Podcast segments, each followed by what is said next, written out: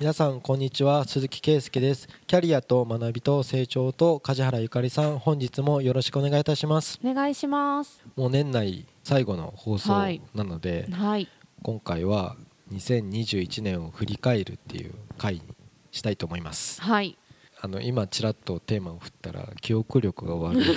梶原さん何かありましたか？って。そうなんですよ思い出せないんですよね 一生懸命スケジュール見てて な何が起きたかってそう今年何やってたっけって思っちゃうぐらい。記憶すぐ出ますか？いやめっちゃありますよ。へえすごいぜな。ん全然ある。じゃあ先にどうぞ。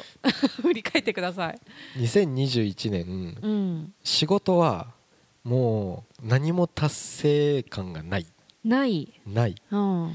でプライベートの方だけはうん。充実しようとうん。してたからう、んもういいよね。もうもう月末速達で この助成金間に合わせるとか、もうなんかお客さんに「あごめんなさいあのちょっと忙しくて」先生遊んでるんでしょって言われても、うん。遊んでないです。本当にみんなコロナで休業が多くてとかあちょいちょい嘘を挟んでましたあーそうなんだ。もうね、もうもうギターの練習をめっちゃしてたし、なんかコロナのせいで入ってるバンドが、まあ、練習しないとかなったら掛け持ちちょっと問い合わせしようとかあ掛け持ちを探したり。ああ言ってたね。でその掛け持ちですらなんか看護師の方うん。がボーカルでもう病棟が変わって、まあ、ちょっとシフトが全然決まらなくて。うん。でえそんなに直前でしか決まらないんですかって言ったらもう看護師なんて人権ないですからって言ってて、大丈夫かなとか言って俺もう一個掛け持ち聞いてみようかなとか、うん。もうとりあえず僕はちゃんとバンドをやりたいなとか、うん。そっちの方に頭がずっといってて、仕事は自分から能動的に何かこう新しいサービスを作ろうとか、うん。本を書こうとか去年そういう動きをとかオンラインでなんかポッドキャストにしてもいろいろコロナ禍でも何か工夫しようと思ったけど、うん。今年はすいません。何も目の前に来た仕事をうん。ただやるっていう。まあ、そのボリュームが多かったっていうのもあるんだよね きっと。もう言うけど売り上げすごいよ。うん。すごいよ。うん。稼いでる人になってる。うん。けどだから投資をしなかったうん。からものすごくダサい人だなって思う。うん。ただただ売り上げが良くてうん。で自分で何か仕掛けた売り上げじゃなくてうん。ただ単純にブーム国のばらまきとかちょっと批判が入ってますけどうん。まあ国がメニューを作ってうん。やってね先生っていうのをやっただけです。うん。だからまあ不幸不幸な感じもちょっとしたんですよ。何が？こんなにうん。もう例えば昼昼のランチでうん。もううちは50食完売ですよって言いたいでうん。こんだけ昼に売り上げ立ったらうん。まあ夜はもう休みねとか言ってあー。映画でも見に行こうとか奥さんととかなんかそういう憧れがあるんですよ。はい。だけど俺まだ終わんねえからって言ってうん。夜も仕事したりとかしてて断れない。うん。結局はスポットは断ってるけどうん既存の顧問先からの依頼が多多すぎて。だまあそうでしょうね。からね全然ワークライフバランスだから労働時間。うん、うん多いな。ああ多かったんだ。多いな。けどうん。土日ギターバンドやるとかうん。死守する。ここの時間は死守するとか。ストレス発散を、う んバランス取ってましたけど、うん。やだなブームっていうかもう俺じゃなくていいじゃんって。だからうん。解約いっぱいしたの。そういう話うん。今年うん。したんだけどその時マジで思ったんですよ、うん。二言目には解約って言ったろとかもう仕事頑張って減らさないとうん。どんどん来る状態だったんで。病んでるね。聞いてると。で僕が悪いわけでも何でもないしうん。そそれはなんか世の中の情勢うん。で社会保険労務士がなんか独占業務みたいに助成金は社労士そうねに頼めばみたいに言っててお客さんが先生に頼んでいいダメダメダメ。もうダメ。他インターネットで探してくれ。何のためのの顧問だよってなるよいねやもうもう僕はもう増やさないとか言って。仕事はもう結構。やった感があるね。えやったかやってないよ。もう何にも達成感ない。あ達成感はないけど仕事した感はあるでしょ、ある、うん、空虚な仕事だよ。クリエイティブじゃないってことね。右そう右から左にもうこなすだけ。うんあーそうね。さばくだけだよ。手続きだから手続きなんかなくなっていいじゃんって思ってるけどやっぱ誰かがやらないとそうですね。ね終わらない仕事っていうのがなんで俺がやってんだろうって。いやそういう仕事だから。そ,、ね、そういう契約をしてまして。そういう職種そういう職種。うん。という、うん。うん、仕事は充実してませんでした。だけどプライベートは頑張ってました。うーんっていう感じかな、今年一年、はい。梶原さんどどうですか？記憶戻ってきました？いやあんまりもう なんか去年と今年の違いがあんまりよく分かってないかもしれない、じゃあ普通に問いかけると、うん、え仕事はそのココロナあ1年目そうか。そうだね。1年目に対してもうみんな自粛してたし確かに。だけど企業としてはまた採用活動しなくちゃいけないし、まあ、去年みたいに休んでてもしょうがないしうんとか、うん。まあ、オンラインでも何かできること探そうねとか 言われてみればちょっとずつ戻ってきてるね確かに 今年の方が。それはそうか。仕事面ではコロナの1年目は1回全部なくなった時もあったし、だけどそこから今は個別のまた企業さんと仕事する機会も出てきてるから徐々に動いてる感じかな、で仕事はそうだ私あの本にはちょっと書いたうん。最後に宣言したことうん、をちゃんとやった、何それ？何宣言したんですか、あの個人向けのサービスも充実させるためうにん、いろいろ考えて動きますみたいなことをちらっと書いて宣言しないとそれが動いてた？そう動い今年1年動いてようやくランディングページウェブページが完成して、来年から営業活動をようやく進めていくっていう。なんだ。だけどとりあえずウェブページはもうめちゃくちゃ時間かけて作ったからへ最初自分でやろうから始まえり、はいはい、一通り作って無理だってなって、うん。でプロに頼んで,、うん。でそこからいろいろやり取りしながらようやく出来上がったものがあります。あの既存のページから飛べるようになってたりとか、うん。あのスマホ対応でちゃんとできるようにとかもやったけど、まあ、これからまた多分改善ポイントがそこは出てくるかなとは思うんですけど、うん。法人向けがメインでずっと事業はこれからもやっていくけど、うん。ちょっとずつ個人支援もできるようにっていうのは動いてきた、へえ、うん、そこはちょっと頑張ったなと思う。え何？その完成してるんですか？ページは。ページは完成してるであの何もうすぐ頼みやすいんですか？問い合わせを押したろうとか。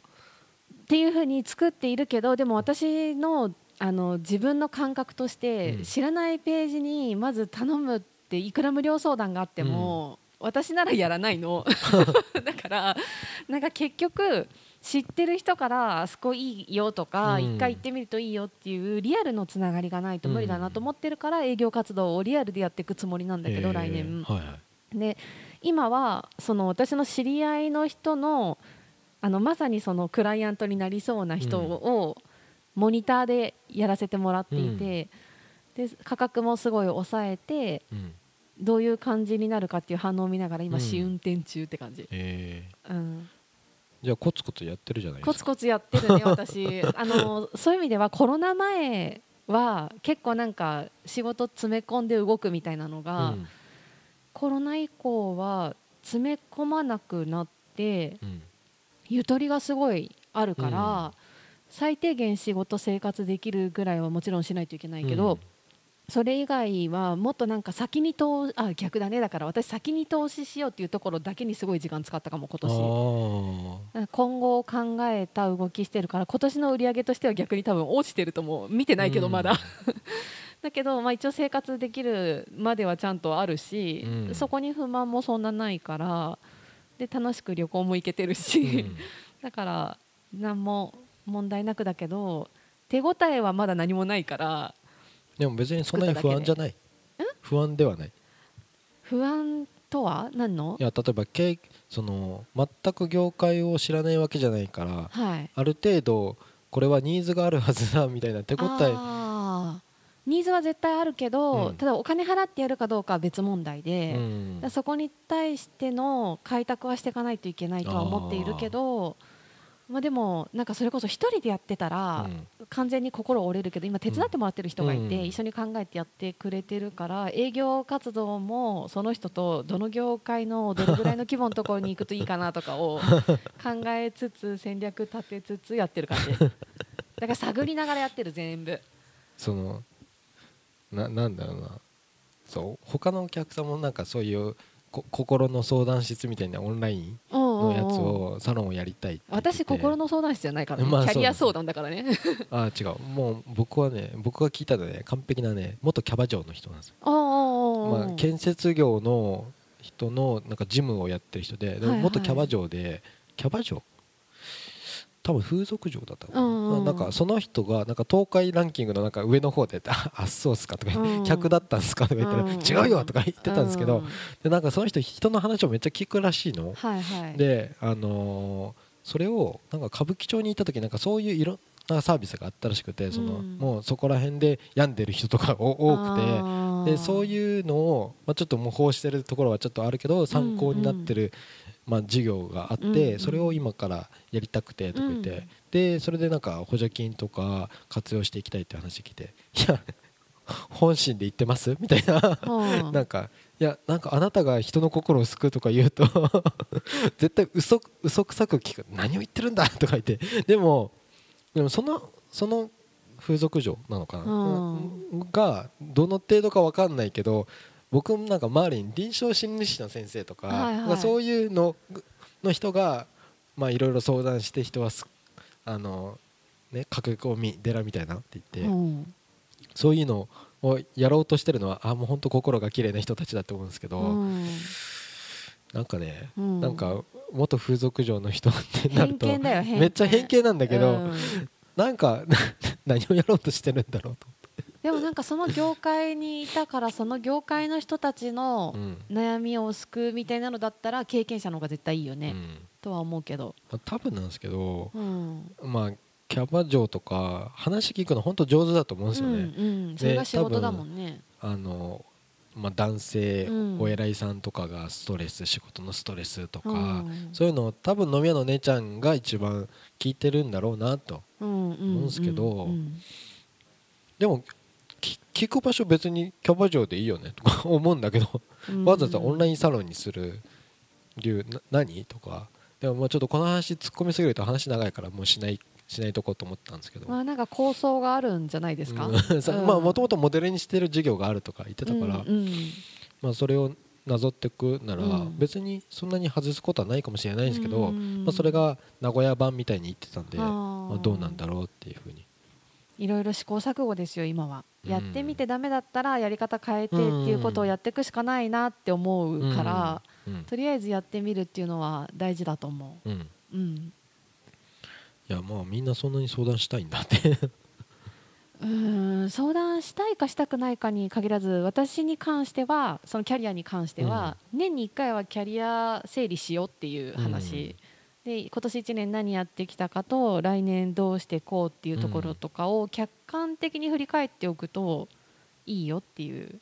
え梶原さん今自分振り返ってます？私自分でずっとやってる、うん、だから私の場合はセルフでずっとやってきてるけど、うん。それを客観的に見てもらったりとかするといいよねとは思う。うん。たまにあの私もキャリコンの人に聞いてもらったりすることがあるけどやっぱ違う視点で話してくれるから自分とは、うん。でそうするとあそういう見方もあるかって思って次の作戦をまた立てやすくなるとか。うん。はあると思う、うん。相談っていうより整理して自分を客観的に見る機会みたいな感じうん。かな。あんまり梶原さん自分を客観的に見てなさい見てないような気もちょっとしてたんですけど。あ見てない。見てないか計画ら性がないっていうか そうそうそう。何か立てた計画と何かそ それを見定めるっていうか、うん。だからた計画立てたところでやりながら違うなと思ったらすぐ変えるから、うん。あんまり計え画的に区切りはは動か。ない年単位で動いてる私の場合は年単位。もう完全に年末年始って決めてるからああそこのどっかでじゃあこのタイミングじゃん。そうそうそう。このタイミングで。うんまだできてないけど。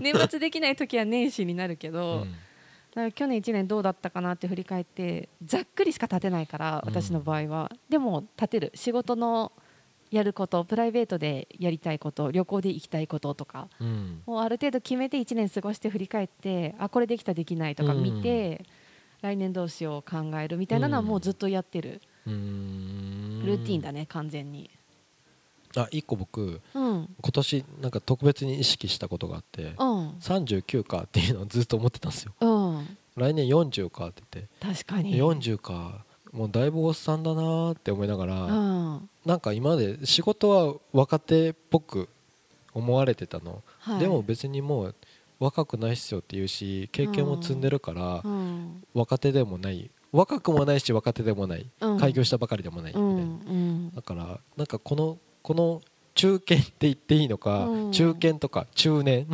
うん中堅かな。うん。うん。になるんだっていう、っうん。ていう意識はちょっとずっと持ってたんですよ。うん。で 40, 40でなんか、うん。やっぱもっと若い人を雇ってうん。後輩育成みたいなことをした方がいいのかなとか、あまあ、自分と今いるスタッフと別にこのままの緩いペースで行行っていいのかなとか、うんうん。そこはちょっと節目の年みたいな。次40代になるんだとかそういうのはちょっと考えてまし40全然意識してなかったの私。たあそう、うん。年齢意識しないねあんまりうね、ん、なんか自分の仕事で学んだこととかうを、んやっぱだ誰かに託さないともう俺しか分かんないみたいな仕事をしてるのな確かに嫌だなとか、へええ嫌じゃないですか？あんまりそれもか多分ちょっとなんか意識が私と考え方がもともと違うじゃん、う私の場合は生涯現役っていうのが鈴木さんどっちかっていうとねそんなに社労士業もやりたくないしみたいなのあるタイプじゃん。もうね売りこの売り上げ別にさ過去3ヶ月ぐらい休業しても僕はうん。大丈夫っていうか、ごめん1年ぐらい休業しても大丈夫っていうぐらいうん。2年分ぐらい売り上げ稼いだうん。わけじゃないですか。だから休んだところで何すんのとかうん。って思思うんですよね。あだったらやっぱり生涯現役寄りな考え方ではあるのかな？働いてたい感じはあるってこと？で鈴木さん社労士やってなくてもなんかてなんか違うことやってそうですねってお客さんに言われたりとかして、うん。いや行くでもないけどなんかさニュージーランドとか住みたいなとか。いいよねニュージーランド。なんすかどこから来たんですかとか言って。子供がまあ年頃小4だから、うん。将来どういう仕事したいとかたまにそういう話するから、うん。だからお父さん別に一生この仕事してるわけじゃないよ途中で一回転職してるしとか。そういう話すると、まあ、ポロッとこんだけね社労士疲れたんだから。違う職業いいなとか。うん。って考えちゃ考考えちゃった。40歳だし。そうか仕事をいろいろ考えるよね。仕事はずっと考えるよね。う違う。ぼんやり。29で試験受けようかなって思ったし、うん。だからもう今いる会社を辞めたろうとか思ったからなんか29とか30ってなんか39とかってそうか。ちょっちょっと考えるよなと思ったんですよなんか年齢ってまやかしじゃない？え？って私ずっと思ってるんだけど。じゃあうちの奥さんも全然年齢にそんなにこだわりないからみたいな感じでうん。29だから考えたとか39で考えるってないでしょみたいな。でも多分そういう人もいると思う。年齢で節目でとかっていう人もたくさんいる。と思うけどなんか年齢気にしたら振り回されるっていう経験が何回かあって私は。で人によって感覚も違うし、あこれ気にする方が損だなって思ってからうん。うん人の年齢も自分の年齢も全く気にしなくなっちゃったの。あだからあんまり節目とか思わない。人に言われてあそうなんだとか思ーあのさい最近予告編だけ見たのかな？あのチチックチックブーンだったかな？う何？それ。その体内の中に次元爆弾のように時が進んでる。怖いななんか、あうん。でアメリカのその才能があるアアイドルかな？とか、うん。アーティストの人うん。が、そのやっぱ自分の才能が埋もれてるけど、はい。若手のうちにちゃんとあの売れたいとか,、うん。なんかそういう焦りがあるような映画だったのかな。うん。でそれは確かにその20代とかうーんな若いうちに何かをしたいとか、うん。そういうのをなんか次元爆弾のようにももどかしいみたいなそういう映画の予告編を見た時にもうちょっと思ったんですよね、うん。あー確かに何かをな成し遂げたいとか思ってる人からするとなんか今うまくいってない時に、うん。なんか確かに時が刻むのがなんか残酷な音が聞こえるみたいにあーそういう映画かとか思って。焦っちゃったりするだろうね。だから僕からするとこのこの1年何かを仕事上では成し遂げようと思ったことがないから、まあ無駄な1年を過ごしたみたいに、ああ思っちゃうんだ。うん、ああ普通会社だったら多分怒られてると思うんですよね。お前1年間何してたみたいな、いや業務してましたよね。作業だね。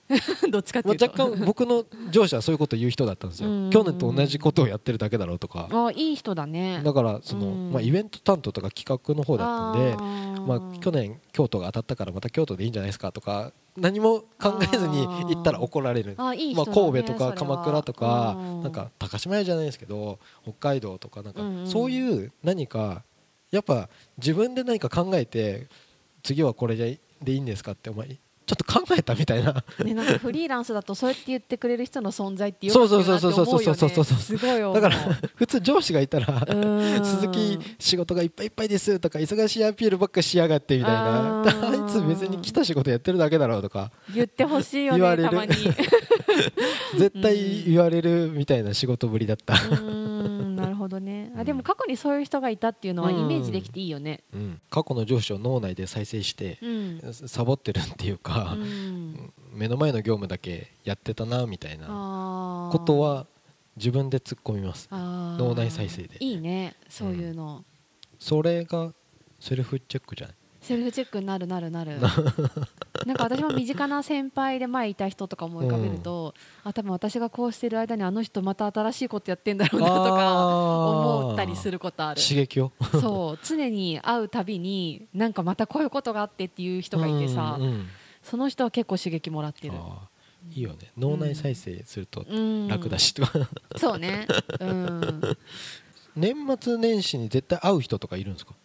そうやって決めてるとなんか合いそうじゃないですか。あの人に今年の報告なんかしょぼいのしかできないとか。本当はコロナ前まで安定してやってた回とかはあって、で今なくなって来年こそはになってる回もあるけど、でも今年の年末会う人たちもいるね。うん、たまに社労士の先生あの年賀状やり取りとかしてたまにメッセージ来るんですよ、はいはい。ここになんか書いてあったことをすごいねとか言ってくれたりとかどうしよう今年ネタがないけど。今年はこういうのやりましたみたいな。毎年一文書いてって。ああそうなんだ。でそれに対ししてなんかそれにツッコミのメールが来るんですよ。なんかやっぱ鈴木さんすごいねとかなんかああなたを雇わなかったことまだ後悔してるとかなんかそういうことをメールとやり取りとかしてた人がいて。でもどうしよう今年ネタがないな。忙しかったギターやってました。そうね。うん、うん。でもなんかたまにはそういう時があってもいいんじゃない？そうっすか？うん。そうっすか？めっちゃ仕事したっていう。なんかね20代だったらいいって言ってあげたい。あね。あーまああねいいことだよ。もう本当に一生懸命頑張ってもう仕事ばっかりしたとか言ってそうねそういう時期もあるよって言ってあげたいんですけどまあ僕ごめんなさい。自分でコントロールできる派みたいにいたからうん。ダメだったとかそうか。悔いが残るって。来年は悔いはないけど。来年どうするかも決めてるの？来年？うん。じゃあ来年はいい来週の配信。年明けの配信っす。来年明け来年どうするか。まだ何も決2020年の抱負？うん。ですね。じゃあ2021年ははい。そろそろはい。締めということで。雑談ですいません。1年間お世話になりました。お世話になりました。聞いてくださった方ありがとうございました。では良いお年を。はい。良いお年を。番組では2人へのご意見ご質問をお待ちしています社会保険労務士事務所コルトスのホームページまたは info アットマーク sr ハイフン koluts ドットコム info アットマーク sr ハイフンコルトスドットコムへお問い合わせください。お待ちしています。